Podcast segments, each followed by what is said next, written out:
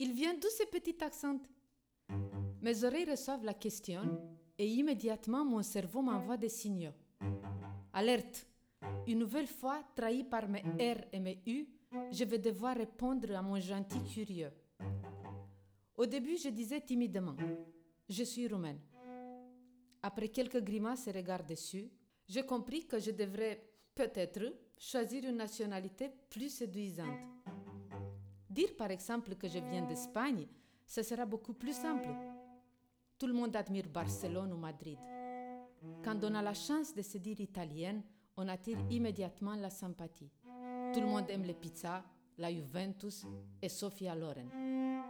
Le nom de mon pays traîne injustement dans des bruyantes casseroles un dictateur délirant, une histoire très douloureuse et quelques idées reçues. Je suis roumaine. Vraiment désolée, mademoiselle, mais je ne vais pas pouvoir vous louer l'appartement. J'ai alors imaginé une parade efficace en me cachant derrière une nationalité que je pensais n'inspirait rien à personne. Je viens du Kosovo. Un jour, un monsieur m'a répondu avec compassion. Ma pauvre, il y a encore la guerre là-bas. Préférant la méfiance à la pitié, j'ai alors décidé d'arrêter cette petite blague et d'assumer fièrement mes origines. Je suis roumaine. Roumaine? Mais vous avez un vrai travail?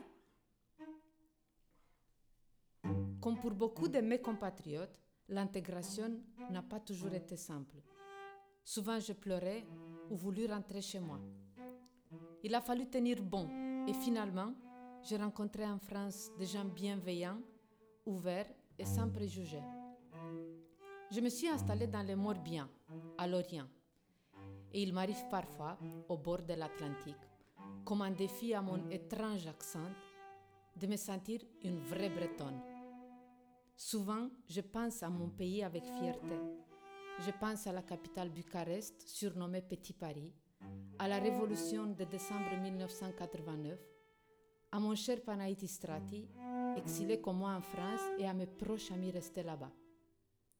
Je pense à Tulcha, ma petite ville natale au bord du majestueux Danube, au delta et aux plages de la mer Noire.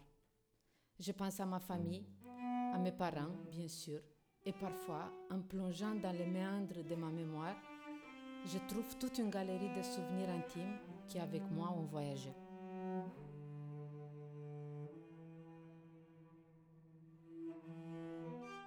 C'était un extrait de mon livre Heureux qui, comme mon aspirateur, a fait un beau voyage, accompagné par les violoncelles de Vincent Courtois.